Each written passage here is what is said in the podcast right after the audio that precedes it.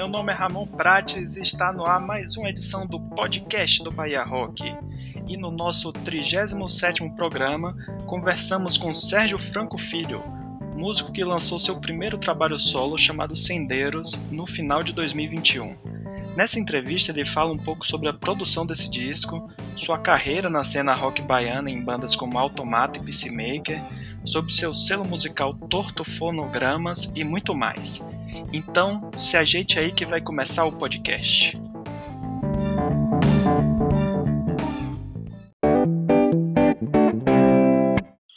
Sérgio, seja bem-vindo ao podcast do Bahia Rock.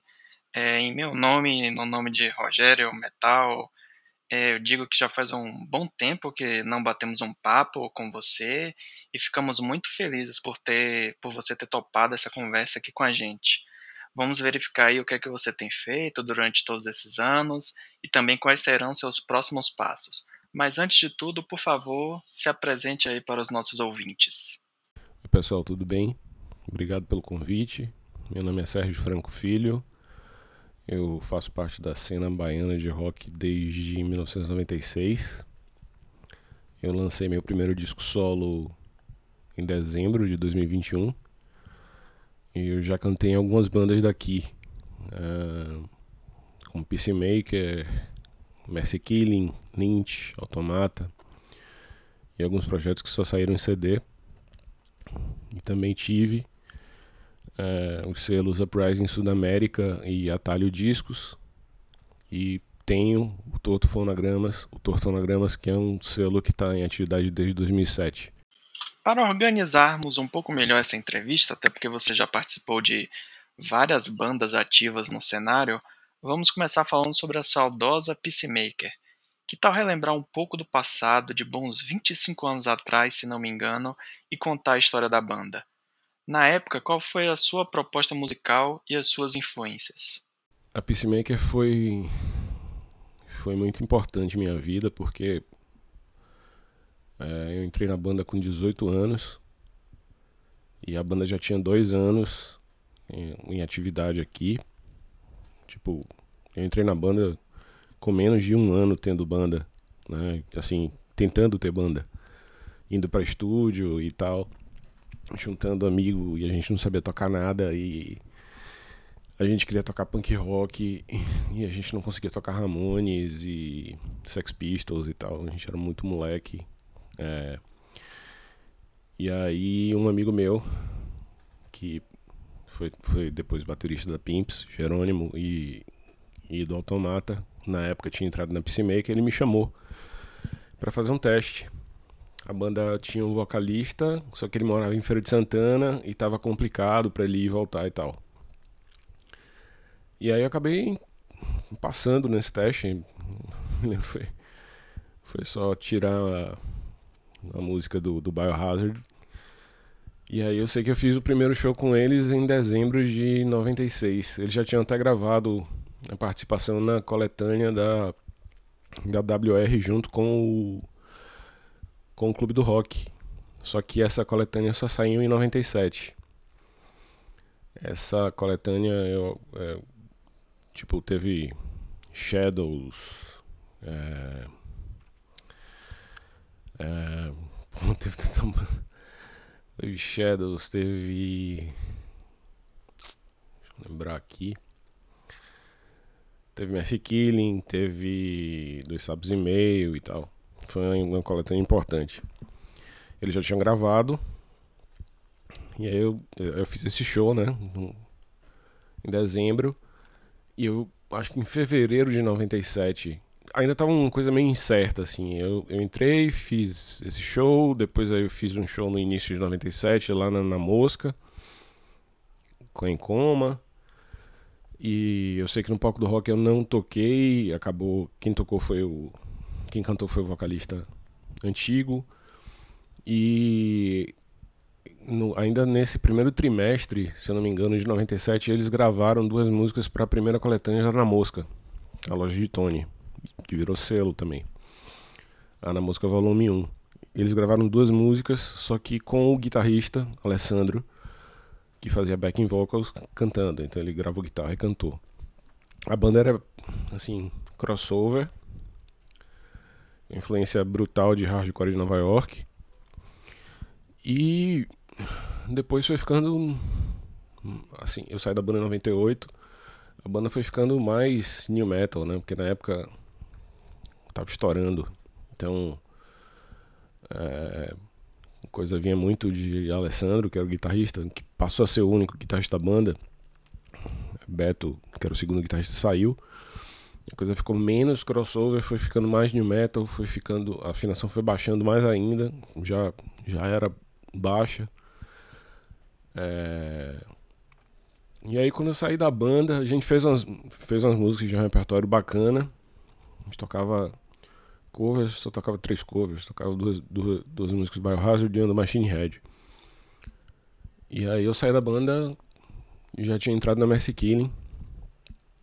E aí foi quando eles empenaram mesmo pra New Metal e depois ficaram mais pesados, se distanciaram de New Metal e tal.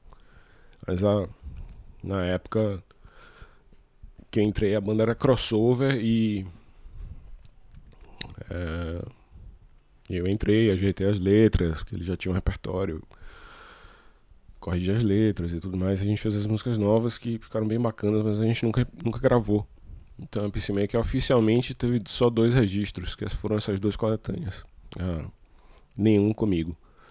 É, a, a, a Bahia Rock Collection, que foi da WR com, do estúdio WR com a com o, o Clube do Rock, que saiu em 97, e a Na Mosca Volume 1, lançado pela loja Na Mosca, que tem duas músicas e saiu também em 97. Ainda sobre essa época, como você viu o cenário rocker na cidade em termos de bandas, shows, casas de evento e divulgação? Nessa época, é...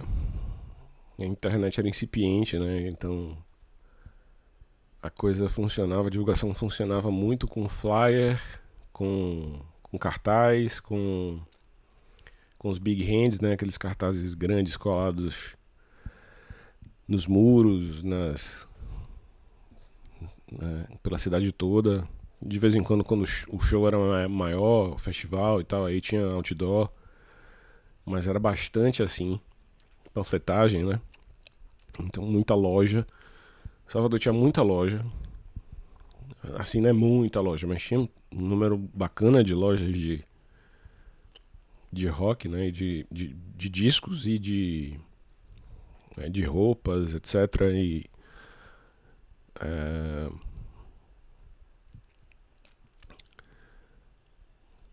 é, então era funcionava dessa forma e dava certo.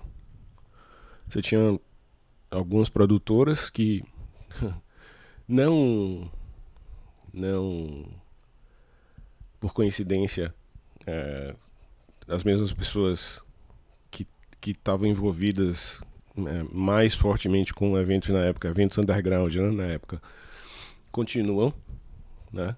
Então você tem Big, Big Brother que é, fazia os eventos dele e fazia os eventos muito com com a Uivo Comunicação de Rui, é, que pô, continua até hoje nativa e movimentando as coisas, você tem né, o Clube do Rock continua e é, você tem Vlad da do Malefactor, você tem Leão né, da Drilllands, né, é, então é, você tem Tony, então é, o pessoal é, de Cajazeiras, pessoal de Cidade Baixa, com entre aspas um circuito quase próprio, principalmente de metal e também nas outras cidades, né? A gente tem um monte de, de coisas sendo produzidas sempre.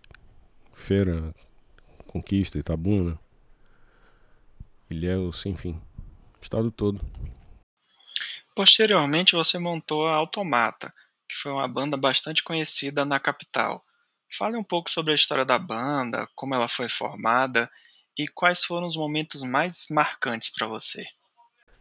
É, o Automata nasceu em janeiro de 2003. Antes disso, a gente fez no fim de 2002. É, a gente fez três shows com uma banda cover do System of a Down. É, Automata foi, foi a junção de duas bandas, né? Foi a junção da Pimps com a Lynch. Então vieram vieram Vicente e Gera da, da Pimps eu e Cláudio da Lynch. Na época a gente chamou Ricardo, um baixista. E quando a gente começou, em 2003, a gente, como foi a primeira vez que a gente começou a fazer banda, ou, ou, música em português, a gente ficou a gente ficou o ano de 2003 basicamente ensaiando. E aí em julho a gente começou a tocar.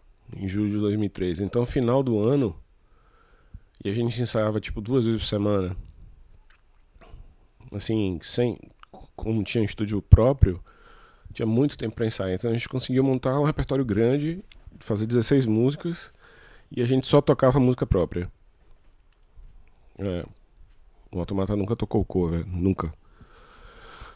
É, isso gerou alguns episódios engraçados em show. É, eu acho que os, os episódios mais marcantes acho que foram o primeiro show. É, show de lançamento de disco, né? É, o show de lançamento de, do Individuação no, no Calypso foi muito bom. A gente fez assim alguns shows, alguns shows muito bons é, e fora daqui também. O no Bananada de 2006 foi um showzaço, assim, foi, foi muito bom. É, no Festival de Goiânia. Acho que os momentos mais marcantes realmente foram de lançamentos, né? De lançamento do EP, do primeiro EP de 2003, do clipe, dos clipes que a gente lançou.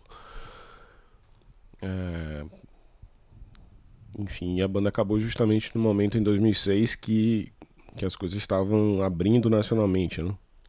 A gente tinha acabado de fazer alguns shows em São Paulo e Curitiba. Tinha feito o show no Bananada, que foi um show grande, importante.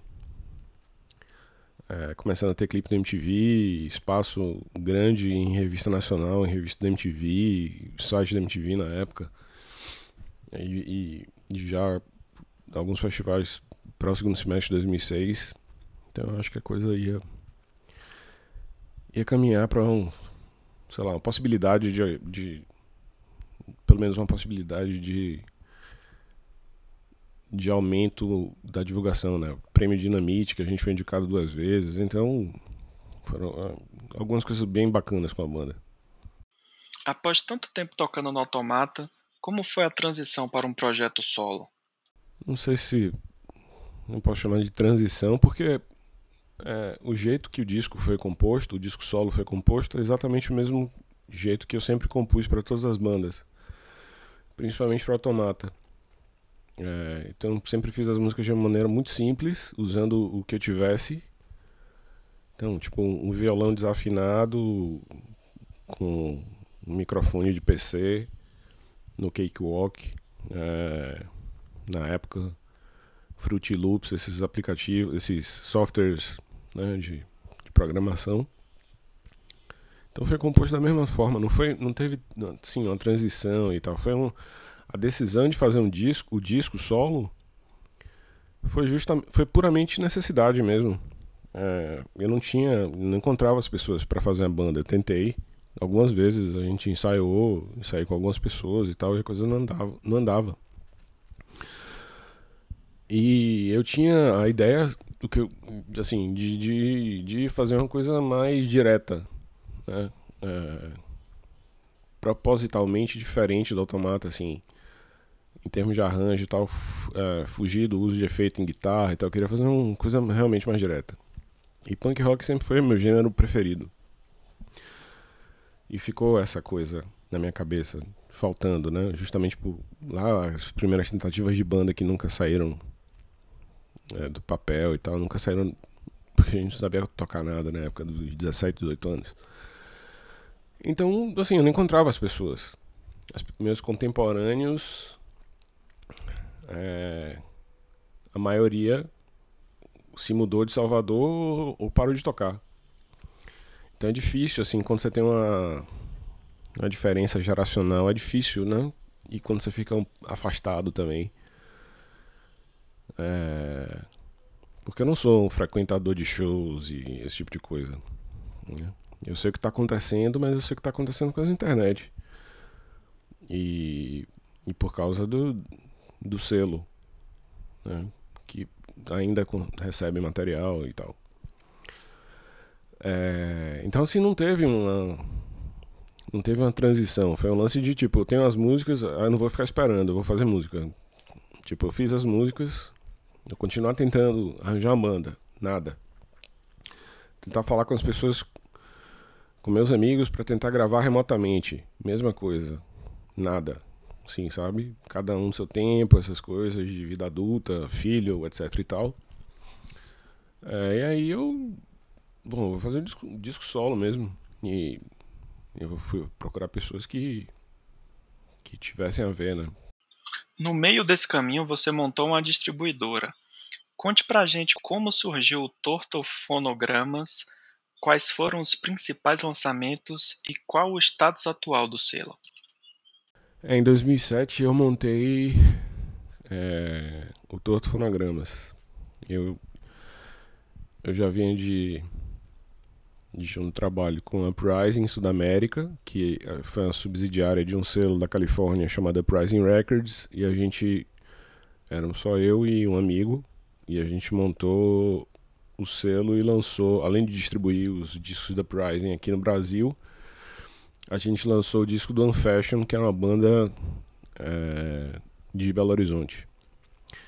Aí depois disso, é, quando o disco, o primeiro disco do Automato Individuação estava para sair, eu montei a Atalho Discos com dois amigos. Gera da, do Automata e Marcelo Jazuíno. E a gente lançou basicamente de 2005 e 2006 é, muita coisa. É Malcolm, Mirabolix, é, Automata, é, Cobalto, o primeiro do Cobalto, é, depois no começo de 96 eu saí, de 2006 eu saí, é, mas já tinha trabalhado e deixado encaminhado o disco do, do Plane of Mine, e aí foi isso. E aí em 2007 eu montei a Torto eu montei a torto basicamente para lançar o disco do Infet, que se chamava Tchau Infet na época.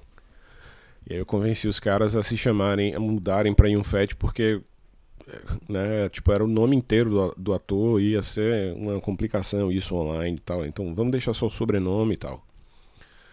Ele já tinha um disco gravado da mesma época do Individuação do Automata. É, só que o Infet teve sempre um problema muito grande com o segundo guitarrista. Aí Vicente acabou entrando, Vicente do Automata acabou entrando na banda e eu, eu pedi para eles gravarem mais duas músicas com essa formação nova. Eles gravaram uma música própria nova e um cover do YouTube e a gente colocou no disco. Então o disco na verdade foi montado para lançar o, a, o selo foi montado para lançar o disco do Infet, o primeiro. Só que enquanto a gente estava resolvendo isso, é, a Cobalto tava eu, eu tinha um disco pago no estúdio e eu ia fazer um projeto meu e tal, só que não tava andando. E a Cobalto tava, tipo, o Jean, o vocalista, tinha saído e eu propus a eles, vamos, vamos fazer esse segundo. Eles tinham voltado da Finlândia, vamos fazer esse segundo disco. Eu banco tudo e tal. Eu tenho um disco, eu tenho um, um disco pago no estúdio com Gera. E aí eles escolheram o Vitor, vocalista, que era da Reflections Bleed na época. E foi isso. Então o, primeiro lançamento do Cell acabou sendo o Metamorphic do, da, da Cobalto e mais seria o action movie Stunts Get to Die da, da Infet. É, o selo, o status atual do selo é algum tempo é, meio moribundo, né, na verdade, porque é, o selo não se paga. Né? É, eu, É, é, pra você ter ideia, todas as bandas que vocês terem ideia, todas as bandas que eu lancei acabaram. então. É, não tem como você sustentar um selo dessa forma. Só dependendo de material das bandas. E, é, as bandas precisam existir e as bandas precisam tocar. Né, para você vender merchandise e tal, principalmente porque você vai depender basicamente de show. Então o selo tá é, hibernando e usando, tô usando para só lançar as minhas coisas mesmo. É, é basicamente o estado das coisas. Vamos falar um pouco agora sobre seu trabalho solo, Sendeiros. Como funcionou o processo de gravação do disco durante a pandemia? Como o isolamento social influenciou no processo de composição e como foi a escolha dos colaboradores musicais do álbum? A gravação, é, depois que eu tinha esse repertório grande de músicas fazendo, usando basicamente GarageBand para compor, eu eu fui procurar um estúdio. Só que eu precisava. É, eu não toco, né? Eu, o que eu toco. Meu Deus. É, é, é suficiente para compor, para mim. Então. Eu precisava primeiro arrumar um guitarrista. E eu tinha feito um, uma entrevista com, com a Rosa Idiota dois anos antes. E eu gostei muito do, do, do, do, do som deles e tal. Poxa, hardcore muito bom. A banda de Cecelo, Daniel Fett na guitarra, Jill na guitarra, os dois cantando. É... Fabiano no baixo. A banda é muito boa. Que infelizmente acabou em 2020, se não me engano, 2020. Eles lançaram dois discos. E aí eu lembrei de Jill. Gil é, é engenheiro de som. Né? E ele trabalha no estúdio é, é, da, da Rosa Idiota, que é o estúdio Ruído Rosa. E eu lembrei dele, que é um excepcional guitarrista e é um engenheiro de som que, que tem pouco tempo é, fazendo isso, mas que já faz muito bem. Então para mim foi perfeito, porque é, né, tipo, eu já tinha, com, com um cara só, eu tinha o guitarrista, que eu consegui é, passar as músicas de, de, dessa composição tosca é, para músicas reais, né, assim, de, de, de situação de mundo real, e que era engenheiro de som também. E ia poder também gravar os baixos, então ele me é, quando a gente acertou tudo, ele indicou o baterista, que é Gabriel Gomes, que toca na, na Busta, que é uma banda de hardcore melódico daqui, que já é disco e tal, uma banda bem legal, bem legal. E a gente passou as músicas para Gabriel, fez dois ensaios e foi gravar o disco. É... Então, tirando. A... Então a gente entrou no estúdio em maio de 2019 e rapidinho a gente gravou. É são 12 músicas, uma intro e 11 músicas. A gente gravou o disco, a bateria e as bases. Né? As bases, não, tudo. Todo instrumental, guitarras e, e baixos. A gente gravou em duas semanas e meia, três semanas. E aí eu entrei para gravar a voz e eu tive um processo alérgico. E eu fiquei sem. Fiquei rouco durante um bom tempo. E aí quando pensei, a gente pensou em retomar o processo, eu fui fonoaudiólogo e tudo mais, é, alergologista e tudo mais, foi um processo. Quando a gente pensou em retomar, aí aconteceu a pandemia. E aí foi mais um ano esperando até eu decidir, eu conversar com o Dio e falar, vamos fazer do jeito que tá, velho. É, seja o que tiver que ser. E, e é isso. E, e eu fiquei super feliz com o resultado. É... A, a, coisa bacana de você fazer. Tem prós e contras. né, em se fazer um disco solo. É, é, é, eu acho que o contra principal é o nível de colaboração. A responsabilidade das escolhas é, é sua. Então, assim, eu sempre fui uma pessoa que, que colaborei muito, e isso é uma coisa que eu sempre gostei muito de fazer. De trocar ideias, né? Não sou a pessoa mais democrática do mundo, nem um pouco. Mas tendo um, um principalmente um, um ou dois colaboradores, que era o caso do Automata, para fazer música, é, é essencial e, é, e basta para você fazer os esqueletos das músicas e a partir daí a banda toma conta e, e os arranjos são feitos coletivamente. Então essa é uma parte que eu sinto falta. Mas é, eu troquei muito com o Dio. O Dio co-produziu o disco comigo e, e, e co-arranjou comigo. Né? Os arranjos bases são todos meus, claro, mas é, todos os outros arranjos a gente dividiu. E todo, e todo mundo que participou do disco também é, colaborou. Gabriel teve liberdade, respeitando as, as, as estruturas das músicas, teve liberdade para tocar do jeito dele. Né? É, então o isolamento influenciou dessa forma, não influenciou na composição, influenciou no, no processo de término do disco. E é, é, isso, eu pude finalmente fazer o disco de punk rock que eu sempre quis fazer e, e não pude na época.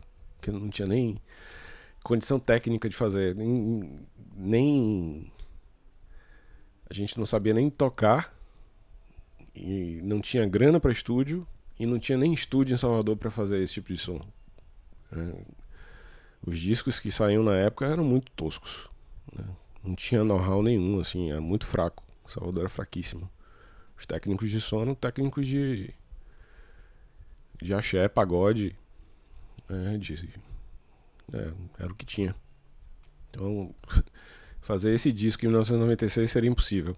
Impossível. Quais sonoridades você pôde explorar em seu trabalho solo que não se encaixavam nos projetos anteriores? Fazer músicas, é, músicas mais diretas, com arranjos mais diretos. É, quando você tem bandas com duas guitarras, como Automata, ou projetos tipo Odd Humans, que foi um projeto que eu tive com Enio Nogueira, da Enio Amaloca. É, é difícil você se, se a coisa não.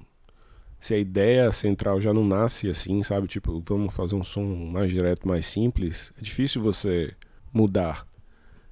É, é difícil. É difícil podar as pessoas, né? A, a, as pessoas querem colocar os arranjos delas e tal, e querem experimentar, enfim. A proposta já nasceu dessa forma, com músicas compostas de maneira simples e, e a ideia era. É, claro, você acaba sofisticando mais quando você grava, quando você coloca as camadas de guitarra, principalmente, mas é, propositadamente. É, não sei se dá para dizer complexo ou, ou complicado, mas mais direto, né? Mais direto não tem como é, fugir muito disso quando, quando você quer fazer é, punk rock, e, porque a música é importante, mas no final da, das contas as letras sempre serão mais importantes, mais importantes que, que o resto. O disco Sendeiros foi lançado em mídia física. Qual a importância do formato para você? E o que você acha dos serviços de streaming? Quais as vantagens e desvantagens? É, a questão do, do, lançamento em mídia física, é, para mim é importante porque eu ainda preciso de algo palpável, sabe? Na mão e tal. Ter o material, ter o encarte é, prensado e eu acho que isso é importante. É, por mais que as vendas de, de CD estejam né, cada vez piores, principalmente para bandas independentes. É, as vantagens do, do serviço de streaming, primeiro, é, para o consumidor, né? O custo menor, é, um acesso maior para quem, para um consumidor médio que não é uma pessoa que, que pesquisa, etc. É, tem vantagem de para o artista menor que é rapidamente se colocar na, na plataforma maior. Mas é, a divulgação que é um custo considerável né, de, um, de um lançamento ainda vai fazer ainda vai, vai fazer a, a balança ficar desequilibrada para artistas maiores e, e, gravadoras grandes. E mesmo artistas maiores e gravadoras grandes, é, dependendo do tamanho, né, e aí falando de rock, né, de sei lá, a diferença entre a diferença entre um Sepultura e um Iron Maiden. Então a diferença de uma banda grande para uma banda gigante é que vai determinar se o streaming vai pagar alguma coisa que vale a pena. Mas para a grande maioria, inclusive para as, as, as, bandas grandes que, que têm estruturas grandes para alimentar, né? escritórios de, de, de, de divulgação, é, enfim, manager, empresário, escambau, é, é irrisório o que, o que os serviços online pagam. Né? Então, é, tem esses, esses são os, os prós e contras, né? mas para mim ainda é importante ter o lançamento físico Existem planos para a realização de shows para apresentar músicas do seu disco solo? É, sim, tem, eu tenho planos de, de tocar solo, de tentar levar a formação do disco com mais um, baixista, arranjar um baixista, talvez uma segunda guitarra para para fazer essas músicas ao vivo.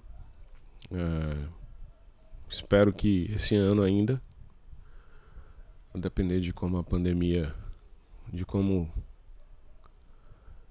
do rumo que as coisas tomarem, né? Se depender muito da, do poder público e da colaboração da maioria das pessoas, isso vai ser mais complicado. Mas eu espero que esse ano a gente possa tocar e tocar as músicas do disco ao vivo.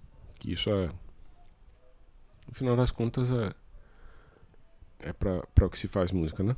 Propósito. Levar, levar aquilo para um show. Sérgio, muito obrigado pela entrevista.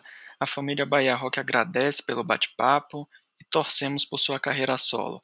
Vamos aproveitar esse espaço e pedimos que você deixe uma mensagem final para os ouvintes do podcast. Obrigado a vocês de novo. Obrigado por tudo e por sempre apoiarem as bandas é, da, da Bahia, enfim. Obrigado por estarem sempre disponíveis a, a apoiar e a divulgar. Um abraço a todo mundo.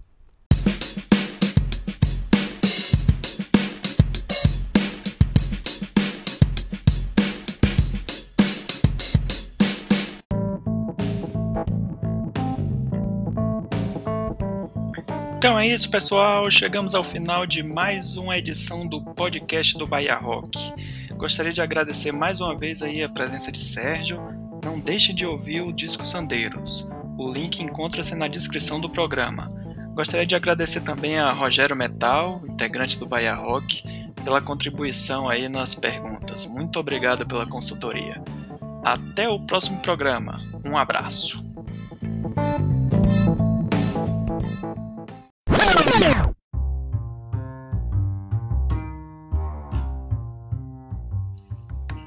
Podcast do Bahia Rock é feito através da ferramenta Anchor.fm, onde ele publica nas principais plataformas de podcast.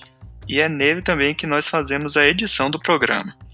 Além do próprio Anchor, já estamos presentes também no YouTube, Apple e Google Podcast e, no, e nas principais plataformas de podcast. E agora também estamos no Spotify. Ou seja, o que não falta são opções para ouvir o nosso podcast. Mas se você preferir, assine o nosso feed que está na descrição do post e ouça no seu agregador de podcast favorito.